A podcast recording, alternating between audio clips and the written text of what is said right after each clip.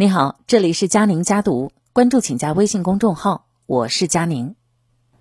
今天给大家分享一篇文章：思维方式的最高境界。文章作者起点不起。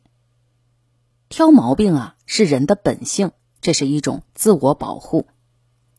十日谈里有一个故事，有一个人呢叫亚伯拉罕，他有一个好朋友叫杨诺，是一个天主教徒。杨诺想让亚伯拉罕也加入天主教。就一直在他面前吹嘘啊，天主教有多好有多好。时间长了，亚伯拉罕就有点相信了。但是呢，他还是想亲自的去罗马看一看，再做决定。杨诺一听呀，亚伯拉罕要去罗马，就急了，心想这要是让亚伯拉罕看见了教会的腐败，那肯定就不加入了。所以呢，他非常不建议他的罗马之行。但是亚伯拉罕去意已决，杨诺没有办法，只好让他去了，心想。完了，这事儿肯定没戏了。果然，教会的丑陋和腐败被亚伯拉罕看到了。但是奇怪的是，他回来以后反而决定要加入天主教。这下杨诺就想不明白了，问：“这是为什么呀？”亚伯拉罕说：“教皇和这些主教们千方百计的做各种事情，想让天主教垮台。但是天主教不仅没有垮台，反而越来越强大。这样看来，天主教一定是有圣灵的庇佑。”所以呢，他决定要加入。哎，这个杨诺没有想到，亚伯拉罕会因为教会的腐败而得出这样的一个结论。同样是看见教会的腐败，亚伯拉罕却得出了和直觉完全相反的结论。这个就是亮点思维，混沌中寻找亮点，并且通过亮点拥抱光明。就如同当年拼多多上市，很多新闻媒体都在指责和批评拼多多，但这个是媒体人的视角。媒体总是喜欢报道负面的消息，因为负面消息能够调动负面情绪，而负面情绪呢又比正面的情绪更加的强大，所以能够获得更多的关注。但换个视角看，淘宝和京东已二分天下，它还能成长如此之快，它凭的是什么？它又做对了什么呢？你看啊，拼多多上市时市值就达到了一千亿美元，一度超过了京东。当新技术、新产品、新模式出现的时候，一定有很多缺点，别着急否定，而是要看它有哪些优点。这些优点呢，能不能支撑它走得更远？当表象解释不了原因，就需要去思考它的本质。面对同样的事实，换个视角，那就会得出不一样的结论，也就会有了不同的选择。当无数选择叠加交织在一起，哎，这就成了现在的样子。所有的东西都是资源，都是机会。你关注什么，就会得到什么。遇事最有境界的思维方式，通常是反直觉的，是惯性思维的对立面。但往往反直觉才能够看清事物的本质。所以要不停的问：表象之下到底隐藏着什么？它有什么可圈可点的地方？有一个发生在越南的故事，就是用这种思考方式解决了一个看似无解的大难题。一九九零年，有一个叫做杰里斯特宁的人被国际慈善组织派到越南去解决越南儿童营养不良的问题，要求他呢半年内就做出成绩。斯特宁到了越南以后才发现，当时啊越南非常的落后，连最基本的饮用水都供应不足，就更别提什么卫生条件和教育了。在斯特宁之前，有很多的专家已经对越南的情况做出过分析，结论是这是一个系统问题，病。要从根本上去解决问题，而这个病根就是一个字——穷。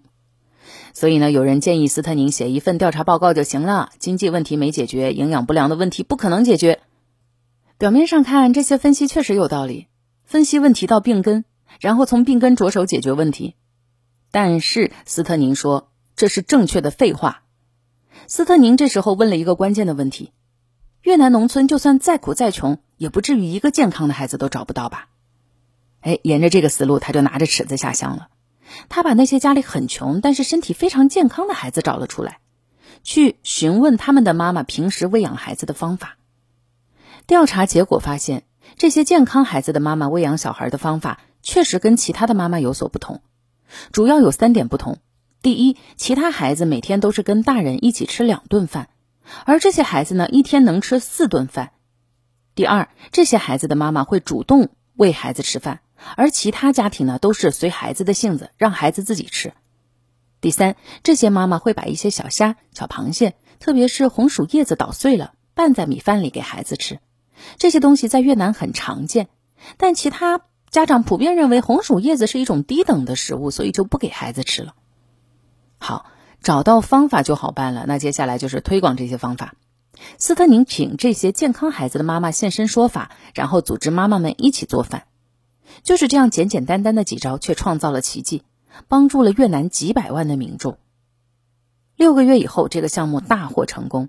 当地百分之六十五的孩子营养不良的问题得到了明显的改善，并且持续了下去。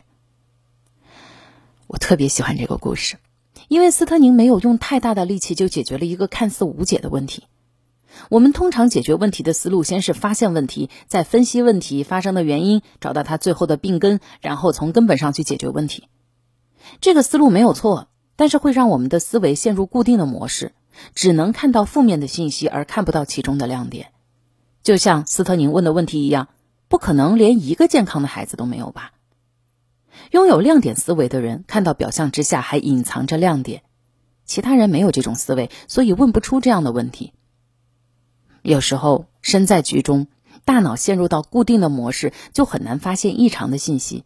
即使发现了呢，也会主动的忽略，因为大脑需要认知协调，所以这个时候就需要引入一些局外的视角。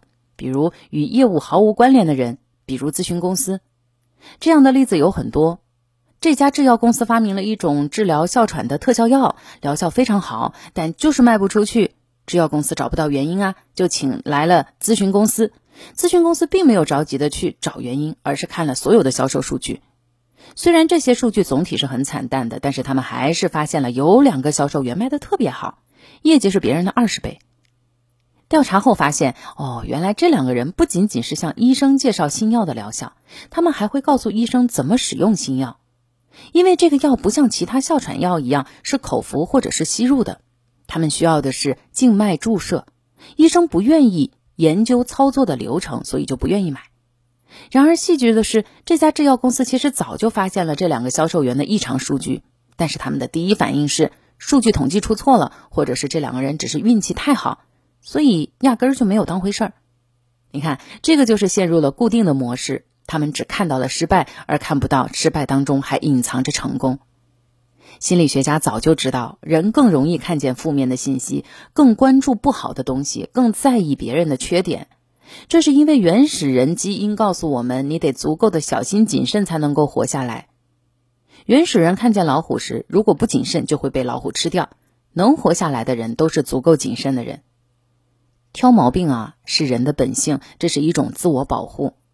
所以呢，我们更关注教会的腐败、拼多多的负面消息、越南的贫穷、特效药销售的惨淡，这是人的惯性思维。但正是因为这种惯性思维，我们才看不到表象之下还隐藏着亮点。别人做错了，你很生气；但是别人做对了呢，你却视而不见。亮点思维很反直觉，但一旦学会，就会让人幸福。很多人之所以不幸福，就是老喜欢挑别人的毛病。再讲一个，有一个警察呀，他处理夫妻吵架的事情特别有意思。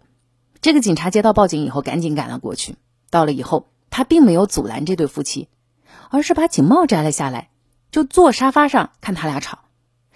这夫妻吵着吵着，觉得特尴尬，毕竟有外人看着嘛，而且人还是一警察，所以呢，就没那么激动了。等他们冷静了下来，警察没劝他们，反而是像朋友一样跟他们聊天儿这警察说了：“你家房子装修的很漂亮，车也擦得很干净，像新的一样。厨房里还炖着汤吧，真香啊！我闻着口水都要流出来了。”点评完夫妻俩的生活环境，这个警察还是没有劝他们，反而是问了一些两个人在一起相处的细节，比如：“你们当初为什么在一起啊？你们共同克服了什么困难啊？”问完这些问题，这个警察就直接走了，因为他知道问题已经解决了。这个警察全程没有劝导过一句话，却无时不在引导这对夫妻发现生活的美好，发现对方的优点。挑毛病是这个世界上最容易的事儿，这是人的本性，它能给我们带来安全感和优越感，所以很多人满眼都是缺点和错误。满眼都是警惕，完全看不到优点。比如很多父母一谈到自己的孩子，哇，马上就能列举出各种头疼的地方，但是对孩子的优点却很少关注。挑毛病容易，难的是发现孩子的优点。如果父母只认为啊，只有挑出孩子的毛病才是对孩子负责，那距离教育的本质只会越来越远。曾经听过一个关于陶行知先生撕课堂的故事，有一名男生想要用砖头去砸同学。陶行知看了以后，及时的制止他，并且把他叫到了办公室。陶行知了解情况以后，回到办公室，发现男生在等着他，就掏出一颗糖奖励男生。原因是这个男生比他更准时。紧接着，他又奖励男生一颗糖，说：“我不让你打人，你立刻就住手了，说明你尊重我。”然后呢，又奖励了男生第三颗糖，理由是男生要砸的同学欺负女生。陶行知认为男生有正义感。最后，男生主动向他认错，认为自己做的不对，不应该对同学动手。听到这里，陶行知又奖励了他一颗糖。在这整个过程当中，陶行知明知男孩打了人，却依然在寻找他身上的优点，最终循循善诱，让孩子自己意识到了错误。试想，如果你是那个孩子，在小时候被自己的校长用这样的方式谈过一次话，你真的会忘了这件事吗？不会，你一定会因此而终身受益。顺丰的创始人王卫曾说：“一个人成功一次也许是偶然，但若能长期成功，那肯定有独到之处，可能从思维到行为都跟别人不太一样。当你深陷困境的时候，不妨试试用亮点思维方式去看问题，凡事善于从缺点中找到优点，把劣势转化为优势。”最后，一切的问题都会变成机遇。这就是今天的文章分享，与朋友们共勉。感谢您的收听，我是佳宁，下期见。